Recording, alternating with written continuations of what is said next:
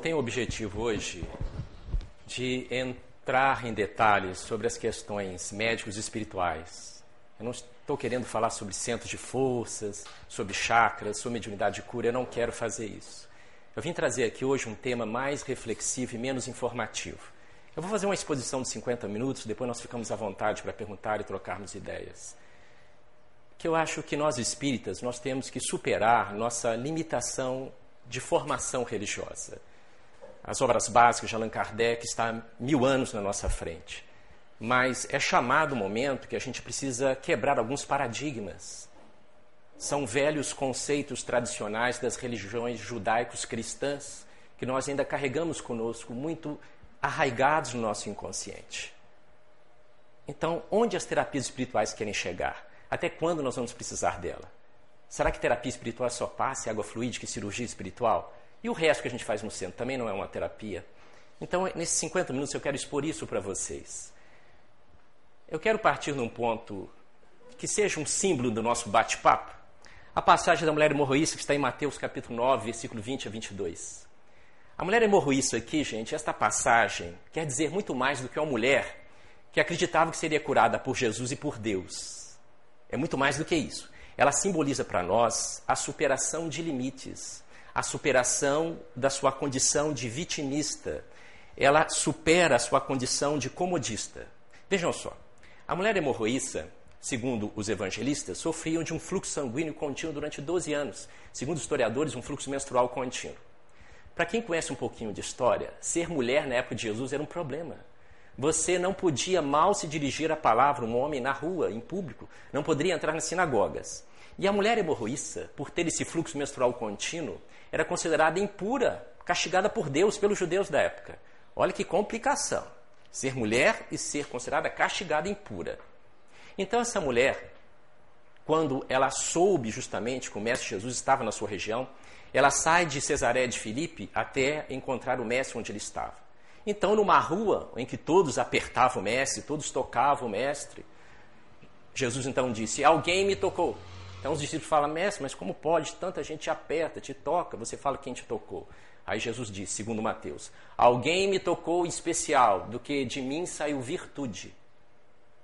Então Jesus vira para trás, está a mulher hemorroíça caída ao chão, ela narra para o mestre o que ela fez. Então Jesus diz, ipsi verbis, esta frase: A tua fé te curou, vai em paz. Veja só o que o mestre Jesus diz para ela: A tua fé te curou, vai em paz.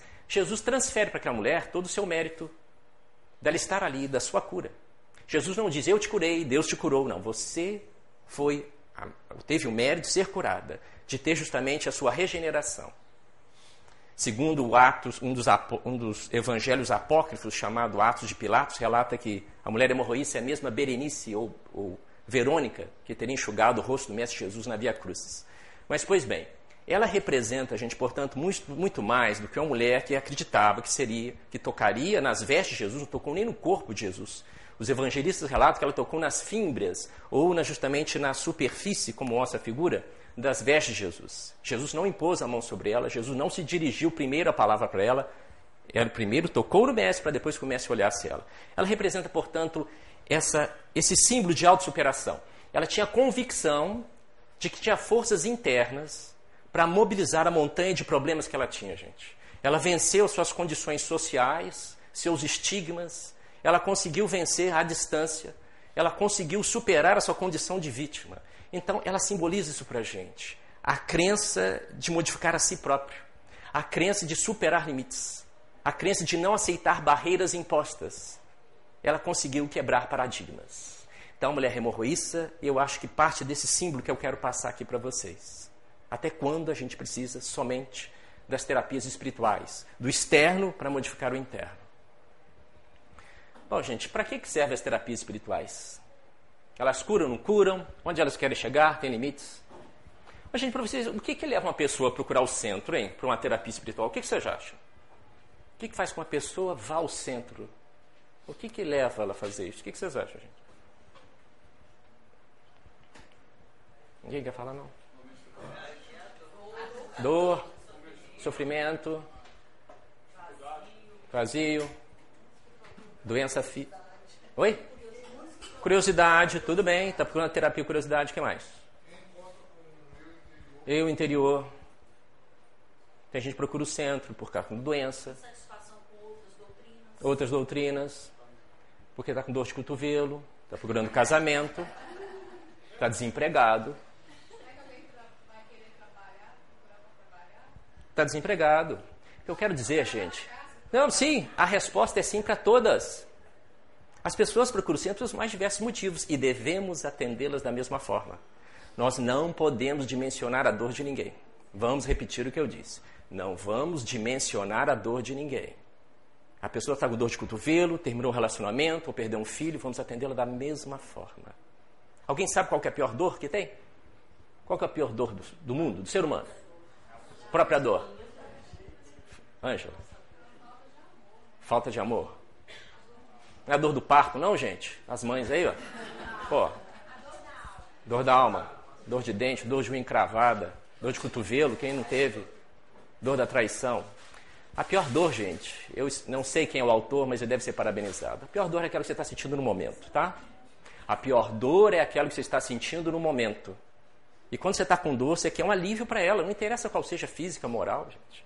Então, atender as pessoas da mesma forma. Muitos aqui conhecem uma passagem do Chico, que ele estava atendendo várias mães e pais que tinham perdido um filho. E chegou duas senhorinhas que estavam chorando muito que tinham perdido o cachorrinho.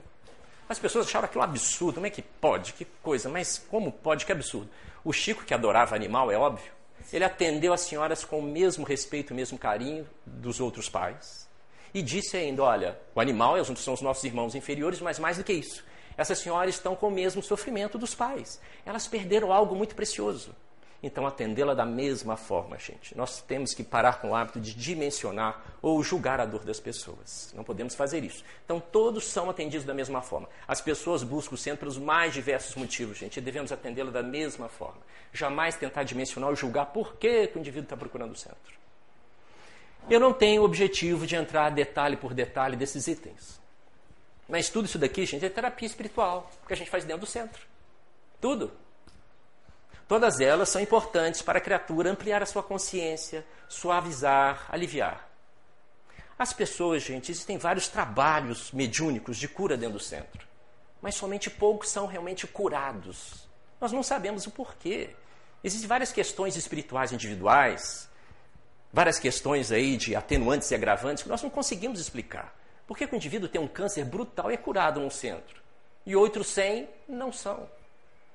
Então nós não temos o objetivo de curar ninguém, mas sim a sentido de aliviar, consolar, orientar. Esse é o importante. Nós vamos chegar lá. Sobre água fluídica e passes, eu quero lembrar a frase do Jorge Andréa, o psiquiatra espírita. Ele fala que a pessoa só de pôr o pé no centro, ela recebe uma descarga magnética, fluídica, balsamizante, medicamentosa. Porque só de você colocar o pé no centro, aqui está saturado de um magnetismo realmente revigorador, refazedor. Alguns sentem até sonolência dentro do centro. Então, realmente, isso é muito importante. Só de você pôr o pé no centro, você já começa a ter condições psíquicas, ou propicia-se ter condições psíquicas, de pensar diferente, de estar sintonizado numa palestra. Divaldo Pereira Franco relata nas suas palestras que muitas vezes está fazendo sua palestra, ele que tem mediunidade de evidência, ele vê verdadeiras cirurgias espirituais serem realizadas durante sua palestra. Porque a pessoa, nós, gente, estamos no dia a dia na correria, na pressa. Então a gente não tem esse momento de estar em sintonia com algo mais elevado e a gente abre brecha para que os nossos amigos espirituais venham justamente sintonizar conosco e produzir a cirurgia adequada. A gente mantém aquela sintonia mais elevada, é o momento que eles chegam para justamente fazer a cirurgia. E um desses momentos é aqui, uma palestra, uma reunião mediúnica, uma leitura edificante. A gente sai da nossa faixa habitual e inferior e começa a produzir uma onda magnética, uma onda mental mais superior e plugamos com eles, conseguimos essa sintonia com eles. A desobsessão, gente, é uma coisa muito bonita na casa, mas o papel da doutrina espírita não é arrancar os espíritos obsessores das nossas costas. Embora muitas correntes religiosas até o façam, através de vários trabalhos, que não venho aqui entrar em detalhe, consegue afastar nossos espíritos obsessores. Mas eles vão voltar. Voltar por quê? A gente volta aos velhos hábitos. A gente volta a pensar e sentir da mesma forma. Não mudou nada. Então, Kardec já estudava isso. Assim como os espíritos influenciam os homens, os homens influenciam os espíritos. Nós somos obsediados, gente, porque nós somos iguais a eles. Isso não é um discurso religioso, não, bonitinho, não. Os, os espíritos obsessores têm ação sobre nós porque eles são os nossos espelhos e vice-versa. Eles têm os mesmos vícios, defeitos, deslizes morais que nós temos. Claro, nós temos propostas diferentes, mas intimamente nós somos muito semelhantes a eles. Por isso que eles conseguem muitas vezes nos influenciar negativamente. Influenciação espiritual todos nós recebemos. Obsessão é outro processo. É quando existe um plug realmente, uma ligação forte. Mas influenciação espiritual nós recebemos até de encarnados. André Luiz estuda isso, é chamada ondas magnéticas. Nós estamos mergulhados no mar de ondas magnéticas. Somos influenciados por encarnados e desencarnados. Mas a escolha de aceitar ou não a sugestão e indução mental cabe a nós. Então, o, o trabalho de obsessão, gente, não é arrancar ninguém das nossas costas, mas orientar aquele irmão nosso que está sofrendo tanto quanto nós. Depois é conosco. A gente sempre costuma dizer que centro espírita é para encarnado mesmo. Essa ajuda é para os nossos irmãos espirituais, para que eles possam seguir o seu caminho. Mas não vai resolver o nosso problema. Vai aliviar a pressão psíquica, mas não vai resolver o nosso caso. Então vamos parar com o chavão de que tudo é espiritual. Ah, isso é espiritual. Você está com dor de cabeça espiritual. Você terminou um namoro esse espiritual. Então é um chavão que nós temos. Gente, cirurgias espirituais é uma coisa muito linda. Eu, como disse, eu não quero entrar em detalhe, porque eu quero chegar a um ponto mais importante do nosso bate-papo. Eu quero chamar a atenção para cirurgias espirituais uma coisa. É realmente maravilhoso quem conhece a história de Zé Arigó e de outros médicos que manifestaram Fritz e outros espíritos. Realmente uma coisa fora do comum explicar como é que o Zé Arigó, no primeiro transe mediúnico dele, ele pegou uma faca enferrujada na casa dele e operou um indivíduo, um parente dele, que tinha um pequeno tumor benigno nas costas. Não tem explicação para isso. Uma faca enferrujada, operar um indivíduo, não tem infecção, não tem hemorragia, é fantástico. Hoje não se pode mais fazer isso, gente. Isso é crime, isso realmente é um ato contra justamente a lei. A Conselho Geral de Medicina consegue um ato justamente fora das leis vigentes. Então, ninguém hoje pode introduzir nada em alguém dentro do centro, nem mesmo uma agulha. Nada, absolutamente nada. E mais, durante o passe e as, os trabalhos espirituais, apenas em posição das mãos, sem o toque no corpo do indivíduo, para não levar questões aí legais para o centro, para a pessoa. Então, Hoje, a cirurgia, gente, assim como a prescrição médica, é um chamado ato médico. Ninguém pode fazer isso dentro do centro espírita, mesmo que seja médico, porque não tem condições apropriadas para isso. Eu sei que existem muitas casas espíritas, até idôneas na nossa região, que existe chamado receituário mediúnico. Mas estou querendo alertar para vocês: a, o, a prescrição é um ato médico, ninguém pode fazer isso a não ser o médico. Isso é o Conselho Regional de Medicina e a nossa lei. Então, isso lá dentro nós temos que ter é muito bacana, se sente aliviado com uma prescrição mediúnica, mas está fora da nossa legislação. Lembrando, gente, que as cirurgias espirituais, elas realmente são, muitas delas até comprovadas, como eu disse, muitas pessoas conseguem suas curas, mas não são todos que são curados.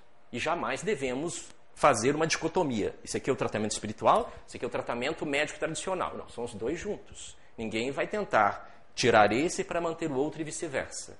Ambos complementam um ao outro. Isso é clássico e os centros espíritas se defendem dessa forma. Continue com o seu tratamento médico e vamos complementar com o nosso tratamento espiritual. Isso é o básico e todas as casas devem fazê-lo. O atendimento fraterno, gente, é uma coisa muito bonita, realmente. É a forma que a pessoa tem justamente ter uma orientação mais personalizada, mais pessoal. Mas atendimento fraterno não é psicoterapia, não substitui a psicologia convencional. O atendimento fraterno serve para esclarecer, orientar, suavizar, mas não para decidir nada por ninguém. Nós temos esse hábito de outras religiões, né, gente? A gente quer que um guru, um padre, um sacerdote decida o que nós temos que fazer.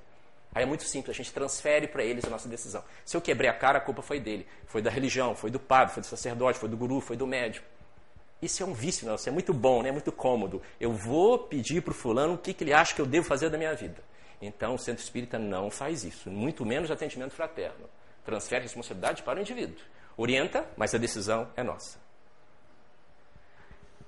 A laborterapia, gente, é o trabalho dentro do centro.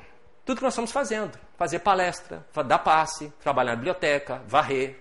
Então, todas as atividades que realizamos dentro do centro é chamada laborterapia. É um trabalho fantástico que nos ajuda a ampliar a consciência, quebrar o nosso egoísmo, dedicar o nosso tempo, muitas vezes tumultuado, sem cobrar nada. Mas a terapia, a laborterapia no centro, como o nome diz, é antes de tudo para nós. O trabalho dentro do centro, por mais nobre que ele seja, seja dirigente, seja orador, médio, ele tem o objetivo, acima de tudo, de atingir você primeiro, gente, atingir a nós. Então ninguém vai fazer um trabalho no centro achando que está evoluído espiritualmente, que já está com imunidade espiritual, que não pode ser obsediado, que já atingiu o nosso lar. Então nós não podemos ter essa inocência, um pensamento pueril. Então uma atividade no centro é apenas uma atividade didática para o nosso crescimento. Ah, mas eu sou médium, eu sou médium de cura no centro. Muito bom, excelente. Mas lembrando que isso é um empréstimo, é uma atividade que você não pode ter nenhum tipo de remuneração, nem moral, de ninguém. Então, a laborterapia tem esse aspecto. Tem uma passagem de Valdo Franco, que ele conta várias vezes, que na Casa do Caminho fazia o trabalho de assistência social com as crianças, e chegou um indivíduo, do, trabalhador da Casa do Caminho, e falou assim, Edivaldo, eu estou cansado desse trabalho. O Edivaldo falou assim, abandone o trabalho. O indivíduo falou assim com o Divaldo, você está mandando eu abandonar a caridade? O Divaldo Franco falou, não, estou mandando você ser feliz. Por que, que adianta salvar o mundo e perder a própria alma? O que você está fazendo é trabalho, é exibição. Então a gente ter o bom senso na hora de dedicar o trabalho no centro. Porque o trabalho no centro tem que ser prazeroso. Tem que ser prazeroso. Né? Não podemos vir para o centro ah, porque eu vou ganhar bônus horas, né? Existe essa cultura meio espírita. Ou outro tipo de ganho. Eu vou lá porque é bom, é gostoso, faz bem para mim, me dá paz. Então, essa mesma paz que nós sentimos no trabalho, a gente tem que perpetuar no nosso dia. Então, o trabalho no centro, nós colaboramos com a coletividade, mas é um chamamento, acima de tudo, para nós. Nós não somos donos de nada, como diz o Chico, todos nós somos dispensáveis. O trabalho é maravilhoso, somos responsáveis por ele, mas somos responsáveis, acima de tudo, pela nossa transformação. O trabalho em si na casa não nos modifica. O trabalho em si na casa nos dá justamente muitos créditos na vida espiritual, mas por si só não nos transforma, gente. Porque, veja bem, Divaldo Franco fala isso. Existem muitas casas, que, casas não espíritas que fazem um trabalho de assistência social muito melhor do que a nossa. Muito melhor. O trabalho, o trabalho laborterapia, esse trabalho social de caridade, gente, a gente pode fazer. E às vezes faz mal-humorado, azedo, e o trabalho sai. Mas quando a gente leva esse mau humor, esse azedume, essa má fé para o nosso dia a dia, não tem como escondê-la. A gente leva para a família, para o trabalho, para os relacionamentos pessoais. A gente faz o trabalho no centro mas não tem como tirar essa disfunção interna nossa, só trabalhando conosco mesmo. Então vamos estar atentos a essa questão da laborterapia. Ela por si só não nos modifica. Ela amplia nossa consciência, nos ajuda a exercitar, a combater o egoísmo, mas não modifica internamente. Os grupos de estudo, gente, higiene mental. Estudar o espiritismo é uma terapia. Nós aqui no centro temos terça-feira um grupo de higiene mental, mas toda a história tudo que a gente possa estudar sobre o Espiritismo já nos modifica, já amplia a nossa consciência. A nossa reflexão se torna mais sutil, mais ampla. Nós ficamos mais introspectivos. Isso é muito bom. Então, o estudo espírita amplia a nossa consciência, mas por si só não nos modifica, porque fica na cognição, no intelecto. Nós queremos mexer com algo muito mais profundo, gente, que são os nossos sentimentos, as nossas ações íntimas, os nossos condicionamentos emocionais. Então, vejam só, é muito interessante alguém sentar, quando é espírita, alguém conhece muito, as pessoas fazem um monte de pergunta para a pessoa, né? A pessoa responde com uma maravilha, parece um guru. Mas vai conviver com essa pessoa. Por quê? Porque está no intelecto, está na cognição. Claro, você tem que aprender, tem que ficar lá mesmo. Mas chega um momento que o indivíduo ele tem que começar a ajustar a sua casa íntima para estar com sintonia com aquilo que ele aprende, com aquilo que ele divulga. Então, essa é a questão principal. Tudo isso daqui meus amigos, são justamente terapias espirituais. Agora eu tenho uma notícia boa e ruim para dar para vocês. Qual que vocês querem escutar primeiro? A ruim. A ruim, gente, é o que eu acabei de falar. Se alguém acha que vem no centro para fazer tudo isso aqui, submeter tudo isso aqui, e acha que vai ter seus problemas resolvidos, vai ser mais bem resolvido na vida, em paz, feliz, está muito enganado, infelizmente. Isso é um condicionamento do nosso de outras religiões judaico-cristãs que saímos desta vida e de outras e ainda estamos carregando para a doutrina espírita. A notícia boa, gente, é que o nosso destino está muito mais nas nossas mãos do que nas mãos de Deus. O nosso destino está muito mais nas nossas mãos do que nas mãos dos espíritos. Isso que é o livre-arbítrio, de modificar a nossa forma de ser e de agir, da nossa forma de pensar e da nossa forma de sentir a vida de um modo geral. Então, isso daqui é importantíssimo na nossa vida. Ai de nós se não fosse a doutrina espírita, fantástica. Mas vai chegar um momento que a criatura tem que aprender consigo mesma. E aí que está a autoterapia, aí que eu quero chegar. Vamos ver? Isso aqui é Hipócrates, falou há 400 anos de Cristo, que é o papel do médico da medicina. Curar às vezes, aliviar com frequência, consolar sempre. É o papel da terapia espiritual. Ela cura eventualmente. Vocês talvez conhecem um caso ou outro, o indivíduo foi curado no centro, ele estava com um problema, mas o resto é alívio, é consolo, é orientação, é uma série de questões, mas não a solução em si na raiz do problema. Eu, eu conheço raríssimos casos de, de condições, doenças físicas, que foram curados dentro do centro. Ah, então o trabalho ele não foi forte. Não existe isso forte. Existem questões de méritos, gente, questões de reencarnação que nós não compreendemos ainda. Não é o papel do centro fazer isso. Se não é da medicina terrestre. Então nós espíritas temos outros objetivos muito mais além do que simplesmente ficar curando corpos. Então essa frase aplica perfeitamente às nossas terapias espirituais. Esse aqui é o quente do nosso bate-papo hoje. Portanto, gente, o, o nosso processo evolutivo se faz de duas formas: através do processo aquisitivo e perceptivo. O que é o processo aquisitivo? É o que nós estamos fazendo agora. É quando eu vou adquirir é a aquisição de conhecimentos, informações, experiências, de fora para dentro, de fora para dentro. É óbvio, isso faz desde a fase animal. A gente está sempre pegando informações de fora, trazendo para dentro. Informações de fora, trazendo para dentro. Isso é a vida, claro. Vai ser assim. Vai ser assim. Esse é o processo aquisitivo cursos, palestras, ler livros, fazer uma série de condições que me permitam obter conhecimentos. Agora chega um momento da fase evolutiva do indivíduo ou do ser reencarnado, gente, que é crucial, que vai ser o marco do homem deste milênio, que é o processo perceptivo. O que é esse processo perceptivo? É quando a criatura ele começa a se auto-perceber, a escutar seus sentimentos. Ela começa a aprender consigo mesma. Mas como isso? É que a criatura já não está mais voltado para assimilar coisas de fora, ela está querendo assimilar coisas de dentro. Ela querendo entender, compreender quem ela é. É o processo de aprendizado através do autoconhecimento. Autoconhecimento, gente, uma expressão ficou muito desgastada no nosso movimento espírita. Porque as pessoas falam que tem que ser feito, mas ninguém nunca nos ensinou a fazer isso. Mas isso é crucial para quem quer ter sanidade mental, psíquica e física. Processo perceptivo. Veja bem, quem começou a fazer o processo perceptivo? Quem deu o primeiro passo para isso? Foi lá no Livro dos Espíritos, Allan Kardec começou. Ele pergunta: ó, qual o meio prático mais eficaz para se melhorar nesta vida e resistir ao arrastamento do mal? Um sábio da antiguidade vos disse: conhece-te a ti mesmo. Na questão 919A, que é muito longa, Santo Agostinho responde. Kardec faz a pergunta: mas peraí, eu sei que compreendemos toda a sabedoria desta máxima, mas a dificuldade está precisamente em se, conhecer a si próprio. Qual o meio de chegar a isso? Tá, o deve dizer, eu conheço, mas como é que eu faço isso? Então, Santo Agostinho nos dá realmente uma resposta bastante interessante, mas ele diz: Fazei o que eu fazia quando vivi na terra, no fim de cada dia interrogava minha consciência. Ele analisava, gente, no final do dia, o que ele tinha feito de errado, de certo, o que ele tinha magoado alguém, e anotava. É uma técnica fantástica é um chamamento. Ele deu o primeiro passo para fazer o processo perceptivo. Só que na época de Santo Agostinho não conhecia ainda inconsciente, consciente, subconsciente. Freud aparecer décadas depois, eles não tinham noção disso. Muitos companheiros nossos espíritos, é fantástico essa, esse, esse exercício, mas a maioria de nós estamos pegando essa técnica de Santo Agostinho e fazendo não autoconhecimento, mas sim autoflagelação, gente. Autoflagelação. A pessoa se destrói. Conhecemos muitas pessoas que começam a ser extremamente rígidas consigo, querendo se enquadrar no Evangelho de Jesus de uma hora para outra, querendo justamente ser a perfeição em pessoa. E acaba entrando em distonias psíquicas. Porque começa a desenvolver desamor, não aceitação, sensação de ser uma pessoa suja, não merecedora. Isso passa a vir na nossa mente. Porque são poucos ainda que conseguem fazer isso. Mas é fantástico. Ele deu o primeiro passo, Santo Agostinho. Mas autoconhecimento, gente, não há autoflagelação. É um processo tranquilo, é um processo justamente de descoberta, de estudo íntimo. Não é ó, fazer o que nós fazíamos com outras religiões. Então a pessoa começa a fazer autoconhecimento, o que ela faz? Isso não é para mim. Eu desisto. Eu vou continuar fazendo o que eu posso fazer. E a gente começa a ter uma série de conhecimentos espíritas e começamos a fazer um movimento só por fora. A gente faz um movimento espírita muito por fora, esquecemos de fazer o um movimento espírita por dentro.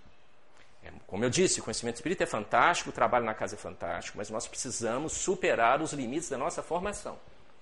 A doutrina espírita ela tem que atingir o nosso cerne, gente. Senão nós vamos ter as mesmas repetições de comportamento das velhas religiões tradicionais. Portanto, há um livro que eu recomendo para todos vocês, que é A Verdade, Além das Aparências, Universo Interior, Samuel Gomes. Carlos Pinto quer trazer novidade para o movimento espírita. Não, não é novidade, não. Isso aqui, ele teve como base as passagens e a resposta de Santo Agostinho.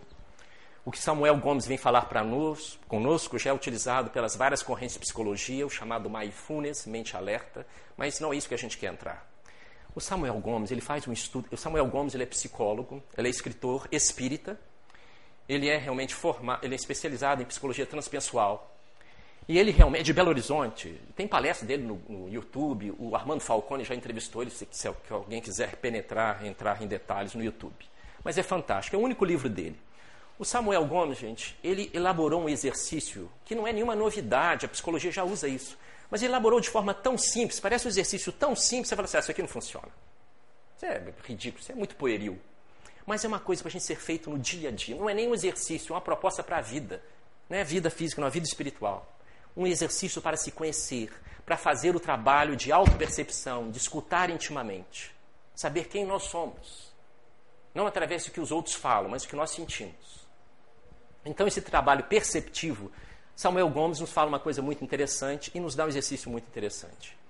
Bom, primeiro, gente, todos os dias nós estamos sentindo sentimentos mais diversos: raiva, medo, angústia, tristeza, ciúme, inveja. E a gente acha que esses sintomas, esses, esses sentimentos, perdão, eles são realmente impuros. Eles são justamente pecaminosos, faz parte da nossa condição humana, não tem como dizer isso, faz parte da nossa condição humana. Só que esses sentimentos, gente, estão constantemente bombardeando a nossa tranquilidade, a nossa sanidade. E muitas vezes comportamos-nos de acordo com eles. Eu sentir raiva é diferente de eu ter uma atitude de raiva, pegar e jogar em alguém. Eu ter ciúme de alguém é atitude de ter um comportamento de ciúmes, ao ponto de agredir a pessoa do meu objeto. Então, sentir uma coisa, o ato é outra. Então, nós espíritas, mais uma vez, devido aos velhos conceitos distorcidos, achamos por simplesmente sentir algo, estamos justamente contra Deus e contra qualquer coisa que seja o correto. Então, Samuel Gomes, pegando o gancho de Santo Agostinho, ele fala que nós podemos identificar os nossos atos antes mesmo deles acontecerem. Então, veja só, gente, quando sentimos raiva naquele momento, nós somos capazes de identificar isso com o treinamento. Eu senti inveja, senti ódio. Ah, mas isso é muito fácil. Não é fácil. Porque no dia a dia dos nossos automatismos psíquicos, a gente só vai depois lembrar quando foi feito. É a chamada reação retardada da consciência. Puxa, por que, que eu fiz isso? Nossa, onde é que eu estava com a cabeça? Porque não teve aquele insight, não teve aquela vigilância, não teve aquela percepção. É isso que o Samuel Gomes, com base em Santo Agostinho, quer dizer. Então, o que, que ele diz? Ele nos ensina uma técnica muito simples. Ele fala: coloque três minutos no seu relógio para despertar ou no seu celular e vai fazer, vai escutar a consciência dos seus sentimentos. Três minutos de olhos abertos e depois de olhos fechados. Não é meditação. Meditação é silenciar a mente. Nós não queremos isso. O indivíduo é capaz de silenciar sua mente agora, produzir silêncio, mas depois volta os problemas. Então é se escutar. Nós já fizemos isso várias vezes, gente. Três minutos de olhos abertos, três minutos de olhos fechados. Parece uma eternidade no início. Você vai sentir vários sentimentos e pensamentos vindo até você. Você vai escutar o cachorro latindo, vai dar coceira na coxa e começa a vir um turbilhão de pensamentos. Deixa vir. Não procure silenciar. Não é objetivo silenciar a mente. Não force nada. E o mais importante, não julgar os seus sentimentos e nem negá-los. Deixe eles vir. Mas como pode isso? Deixa vir. Isso é o fluxo da mente. Buda diz, gente, que a mente é um macaco louco e ela tenta dominar a gente. O espírito não é a mente. A mente é uma estrutura que o espírito utiliza para manifestar-se, tá, gente? E a mente está sempre nos pregando peças. Quando nós conseguimos, se não controlá-la, pelo menos identificar o que nos provoca uma insanidade psíquica ou justamente uma instabilidade emocional, já será um grande passo. O próprio o Samuel Gomes relata que se nós desencarnarmos tendo o hábito de dar auto-observação, é um grande passo. Imagina, gente, nós chegarmos no plano espiritual tendo essa consciência de o que estamos sentindo naquele momento. Oh, isso é um grande passo. Porque nós estamos sempre no automatismo. Nós estamos repetindo sentimentos que vêm do, do reino no, a, a, animal. É o automatismo. São os automatismos. E a gente faz isso com os nossos sentimentos do dia a dia. Não identificando eles na hora, deixamos que eles produzam o ato em si. Então, a técnica é simples. Três, três minutos. Com o tempo, passa para cinco, oito minutos, até 15 minutos, que passa a ser prazeroso. Nós fizemos isso, gente.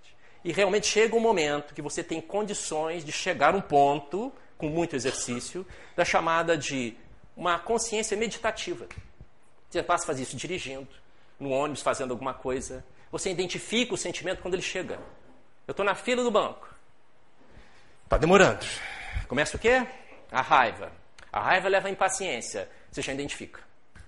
Porque, gente, a ansiedade te leva. Taquicardia, aumento da pressão alta. Você pode ficar mais irritado, discutir com caixa. Todo mundo sabe disso. No trabalho também é assim. Por que, que a gente deixa chegar a esse ponto de estresse? Porque não identificou a raiz. Então, se nós começarmos a identificar os sentimentos na hora que ele está acontecendo, o momento vivo ali, é o momento da gente tem que acerenar, deixar ele vir, que ele vai passar. Então, não combater os sentimentos, não negá-los, não julgá-los. Então, esse estado meditativo, ele ocorre com o tempo. Meus amigos, isso não é uma proposta para um mês, para dois meses, para um ano. Isso é para a vida, a vida espiritual. Então, é uma forma, isso é uma porta para o autoconhecimento. Isso não é nenhuma técnica, uma receita de bolo, mas uma experiência pessoal muito gratificante, em que a gente passa a parar de fazer movimento só externo, mas um movimento interno. É um encontro consigo.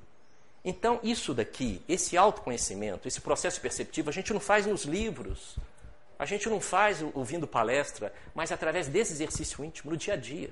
Não é uma coisa só para 3, 4 minutos, vai ser depois para o longo das 24 horas. Então, o que é importante é a gente estar em contato vivo com o que nós estamos estudando, que é os sentimentos e pensamentos. É o que nós estamos fazendo sempre no Centro Espírita. Lendo Joana de Anjos, Hamed, Irmãs do Fogo, Kardec, estão falando disso. Pensamento, sentimento, questões morais. Chega o momento que a gente precisa estar em contato direto com isso. Vejam só, gente, uma instrução ela só é autêntica quando a gente mantém contato direto com aquilo que se estuda. No caso, o pensamento e o sentimento. Quer ver? Imagina um estudante de, de geografia estudando rochas calcárias. Ele estuda, tira 10 na prova. Mas quando é levado a campo com os amigos do professor, ele está ao lado de uma rocha calcária, ele não consegue identificar. Isso é impossível, estudou tanto, mas ele não consegue identificar. É a mesma coisa nós no dia a dia, gente. A gente conhece profundamente a doutrina espírita. Mas no dia a dia, na família, no trabalho, com as pessoas, nos relacionamentos. É, mas peraí, eu sou espírita, mas o que aconteceu? Que que... Não estou dando conta da situação. É porque faltou justamente o contato com aquilo que se estuda diretamente, que somos nós. Porque senão a gente fica com um pensamento muito no plano espiritual, muito subjetivo. A gente fica pensando muito na vida espiritual, nos espíritos, esquece do primeiro espírito que somos nós mesmos, que tem que ser trabalhado. Esse é o processo perceptivo de autoconhecimento. Então, não negar, gente, não julgar. Exemplo clássico: imagine chega alguém aqui mal vestido, aqui dentro, mal vestido, em, em trapilhos, barba por fazer, dez dias sem tomar banho. Qual é a reação nossa, gente? Algum aqui pode ser até Joana de Anjos ou Chico Xavier, tá? Mas qual a reação a primeira? Vai ter uma reação de aversão, vai ter uma reação de julgamento, certo? Natural. E quando vir esse sentimento de aversão e julgamento, não julgar, nem negar. Eu senti isso mesmo para meu irmão. Senti, senti asco dele mesmo, senti nojo, não queria nem sentar perto. Sejamos sinceros. Mas não vamos para outro ponto, o julgamento, que é muito comum nós espíritos. Meu Deus, é o meu irmão, nossa, eu vou para um umbral se eu pensar disso. Eu não sou cristão. Ninguém vai aceitar mais eu fazer campanha do quilo. Nem frequentar a reunião mediúnica. É, esses pensamentos. Não fazer nenhum dos dois, gente. Nenhum em absoluto. Em absoluto. Deixar apenas vir. Como deixar apenas vir, Carlos? Ué, deixar apenas vir. Porque quanto mais a gente resistir, tentar provocar a mente, mais enrijecida ela fica. Freud fala isso e Jesus fala isso. Não resistais ao mal fica batendo, eu não posso sentir isso, eu não posso sentir isso. Mais força vai dando para aquele sentimento. É assim ansiedade, medo, inveja, rancor, uma série de questões. Então não vamos chegar, nem ficar no sentimento de aversão, nem vamos ficar no sentimento de julgamento. Deixar apenas as coisas virem e manter a posição neutra. Só através do exercício. Só através do exercício. É por isso que nós estamos encarnados, Ângela. Senão a gente vai continuar tendo cognição na cabeça espiritismo. Vamos ser espiritologistas, mas não espíritas. É você que faz o exercício. Não, você vai sentir os dois. Você não pode lutar. Essa é a técnica, não lutar. Se aceitar. Esse é o problema. E a questão mais importante, sentar, aceitar que você é um aprendiz da vida. Isso é extremamente libertador, gente. Extremamente libertador. Porque nós estamos fazendo o movimento espírita assim, de dentro para fora. Esse é o ponto mais importante. Luciano.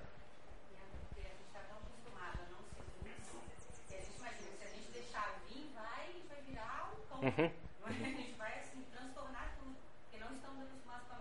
Justamente. Identificar. Você identificou a raiz do problema. Nós estamos acostumados com isso. A gente vai identificar depois que acontece o ato. Depois que eu discuti, bati boca com você. Depois, justamente, fiz um ato impensado. É identificar naquele momento. Só se faz isso com exercício, Angela. Ninguém nos ensinou isso no centro nas religiões. Nós somos treinados, adestrados para conhecer, ter conhecimento. Curso, muito bacana, interessante. Mas esse momento de o processo perceptivo é crucial. É o autoconhecimento, não estou trazendo nenhuma novidade. É uma linguagem diferente. Uma linguagem talvez mais atualizada, mas é o que Santo Agostinho está falando. Mas antes mesmo que o ato em si aconteça. Gente, isso não se faz através de curso e de livros, através do exercício. Eu recomendo esse livro para todos vocês, não como uma Bíblia, mas realmente como uma proposta de abertura para o autoconhecimento.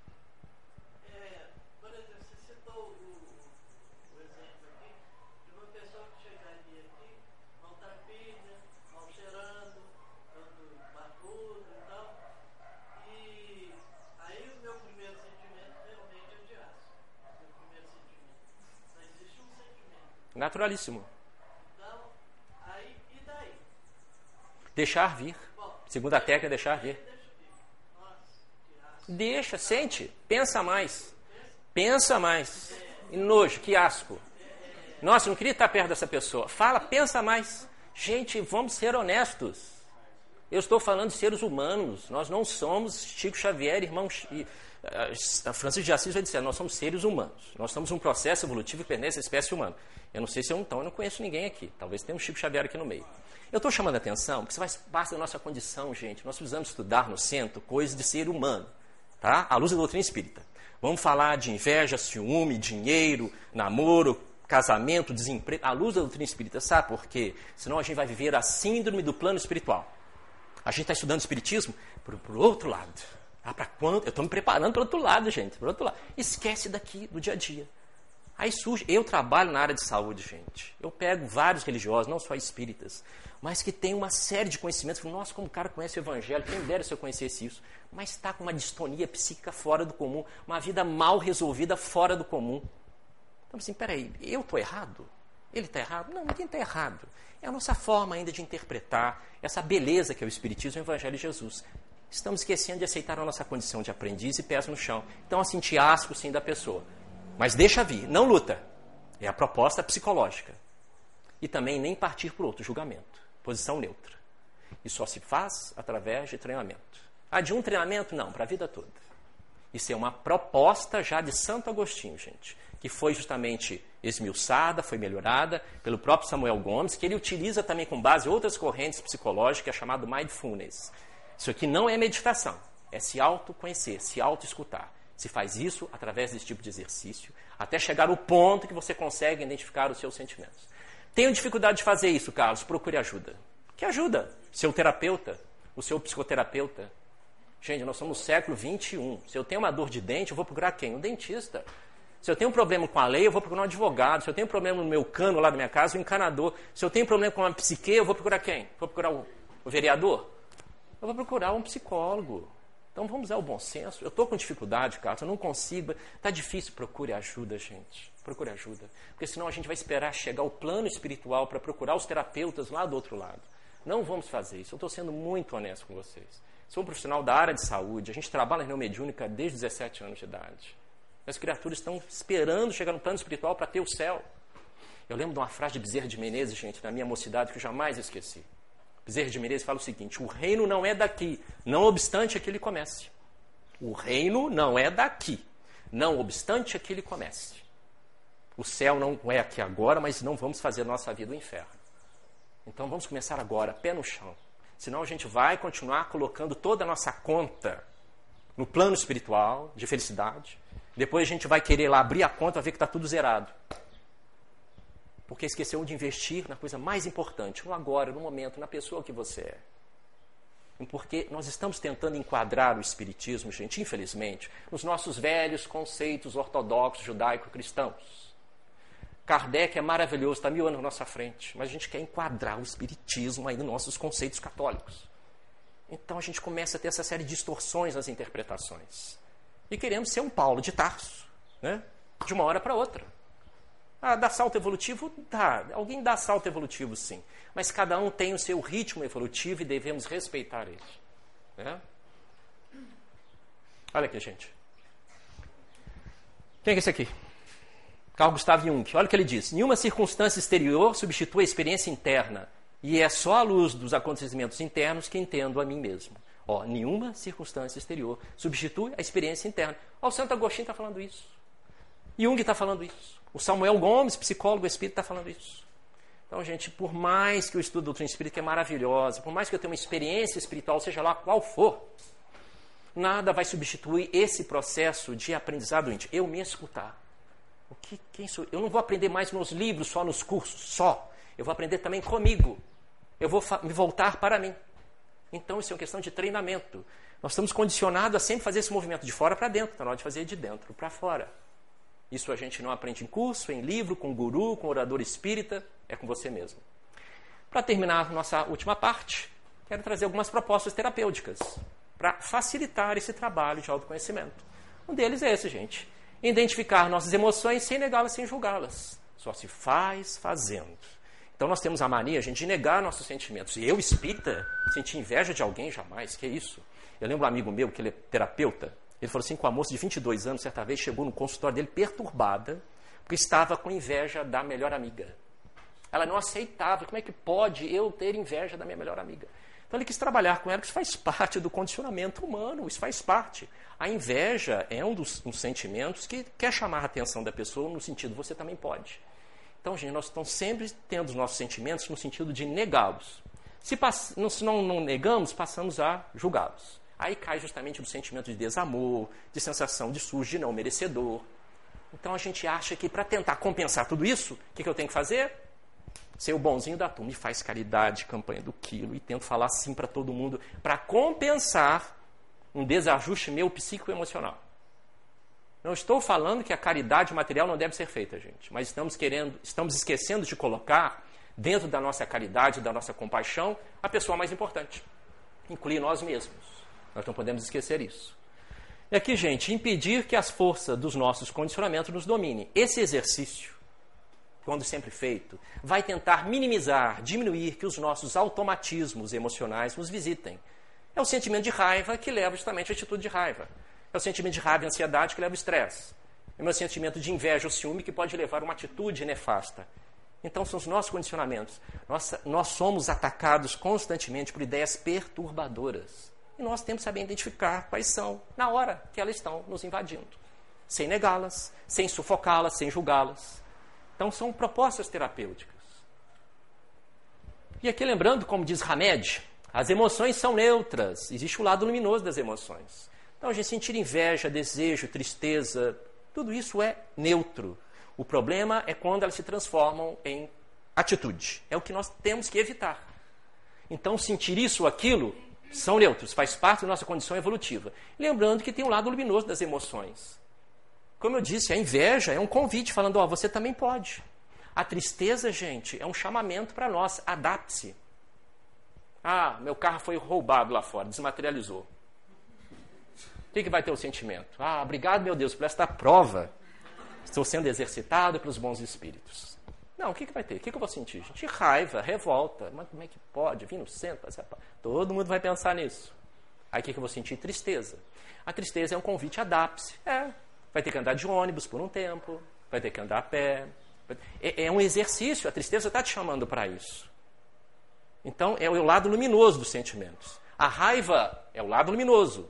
Defesa. O sentimento de raiva, gente, até esse ponto é uma defesa, no sentido, opa, você está invadindo a minha área. Tá, o chefe de vocês fala aqui, ó, o fulano, você vai trabalhar esse final de semana, tá? Ah, mas que isso? Eu tenho um seminário lá da Luciana, do centro, eu gostaria de ir.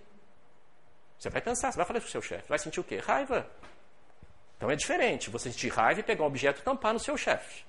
Mas o sentimento de raiva vai te dar proteção. E você vai começar então deixa a raiva baixar naquele momento e vai negociar com ele. Aqui, eu trabalho agora nesse, mas eu poderia vir trabalhar só sábado e não domingo? Eu pago na semana que vem? Quer dizer, abaixa a poeira. Não vai ser bonzinho, não vai engolir sapo, mas também vai tentar negociar, sem ser movido pelos sentimentos puramente de raiva. Ela vai dar apenas aquela proteção. Então é o lado luminoso das nossas emoções, gente. Nós somos seres humanos. Aqui, por enquanto, ninguém é Francisco de Assis, é justamente Alcione, nós somos espíritos humanos, isto é, espíritos que pertencem ainda à espécie humana. Então nós somos ainda vinculados a essas questões emocionais muito típicas, que são as peças que nossa mente nos prega já há milênios. E esse exercício é feito no dia a dia. É como eu disse, somos aprendizes da vida, temos que aceitar isso. Gente, ninguém nasce pronto. Quem nasce pronto é sapato, cadeira, geladeira, carro. É, ué, ninguém é pronto. Nem é pronto para ser pai, pronto para ser, seja o que for na vida. Então, tudo existe um processo de aprendizado. Nós estamos aprendendo a ser pessoas melhores. E a espécie humana, como diz os Espíritos a Kardec, é transitória na face da Terra. A espécie humana vai cair fora para outra assumi-la. Então é um processo evolutivo. Vamos aceitar nossa condição de aprendiz, gente. Isso é extremamente libertador. Vamos parar que nós já estamos prontos. Eu já sei as obras básicas. Nossa, eu já posso fazer o que for da minha vida. Calma, a gente vai aprender muita coisa. E mais, os Espíritos dizem que existem sentimentos, existem virtudes que nós ainda não conhecemos. Então você vê como é que o nosso aprendizado é muito longo. Aqui, meus amigos, outra frase para nós: ó, viver o real e não o ideal. É o perfeccionismo, que é uma doença. Na psicologia, perfeccionismo é doença. É querer justamente fazer tudo exatamente perfeito. Isso é uma compulsão, isso é uma doença.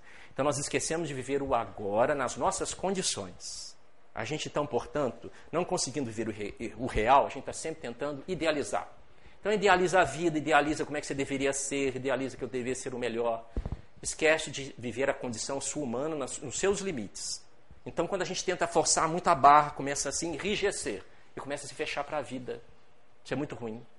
E começa a querer dominar a tudo e a todos. Essa frase eu gosto muito dela, do espírito Heráclito.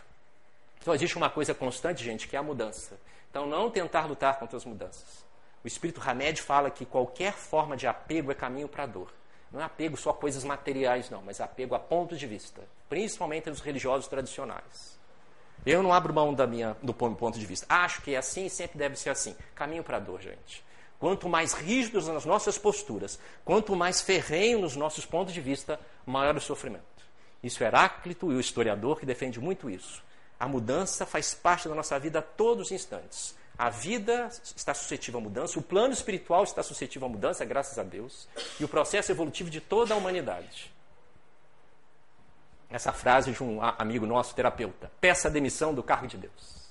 Nós queremos controlar tudo e todos, gente. Aí vem distonia psíquica, vem uma série de problemas emocionais.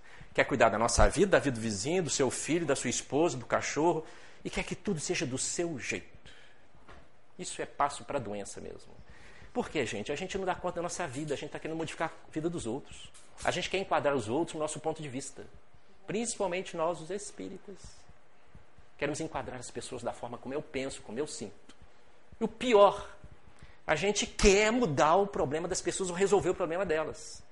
Quem tem filho sabe que isso é difícil. Você ama a pessoa, você quer realmente resolver o problema delas. Mas chega um momento do processo evolutivo dela você não pode assumir nada por ela. Não transfira justamente a responsabilidade que é dele para você. Isso é muito importante. A gente trabalha na área de saúde, a gente vê às vezes um, uma mãe um pai que quer ajudar muito o filho. O filho está lá no buraco, o pai se joga, a mãe se joga no buraco. Fica os dois lá dentro. Não, joga uma corda, uma escada para ele subir. Fica os dois ninguém sobe. Então, amar, gente, não é querer controlar a tudo. Peça demissão de Deus, faça o seu melhor, não o melhor. Acho que a espiritualidade está querendo isso de nós. Então não vamos querer controlar tudo a todos. Muitas coisas acontecem porque tem que acontecer, está fora do nosso alcance. Guardem isso. Isso é extremamente libertador. É uma proposta psicológica. Joana Jantes fala muito isso nos livros dela. Estou terminando, tá, gente? Isso aqui também é uma frase muito da Joana e também da irmã do Fogo. Ser bom, não bonzinho. Fala assim para todo mundo. Isso, fala. Muito sim mesmo. Isso, isso. Isso é caminho para a distonia psíquica.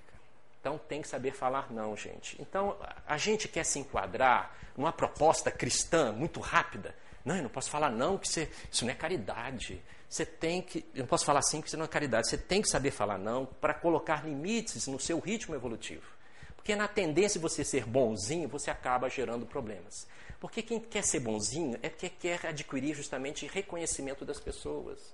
A pessoa está sempre querendo ser reconhecida, sempre querendo ser aplaudida. A primeira consciência, o, primeiro aplauso que você tem que receber, gente, é da sua própria consciência. Então, isso aqui é um erro que nós cometemos muitas vezes. Querer dizer sim, sim, para ser reconhecido, para ser justamente aplaudido. Então não é esse o objetivo, nenhuma proposta religiosa ou psicológica que traga saúde mental. Então saber dizer não é um dos pontos importantes para o nosso processo de saúde mental. Isso aqui é um estudo feito pela irmã Dufour, num dos seus livros na vida espiritual. É o tempo. Ela relata que 75% vive mentalmente preso no passado. 20% vive no futuro e 5% somente consegue sincronizar no presente. Isso é um problema grave. Porque, como diz Buda, gente, quem vive muito no passado vive sempre depressivo, quem vive muito no futuro vive sempre ansioso. Esquecemos de focar no presente. Esse exercício proposto pelo Samuel Gomes, que vem justamente do chamado processo perceptivo, nos ajuda a focar naquilo que está acontecendo no momento.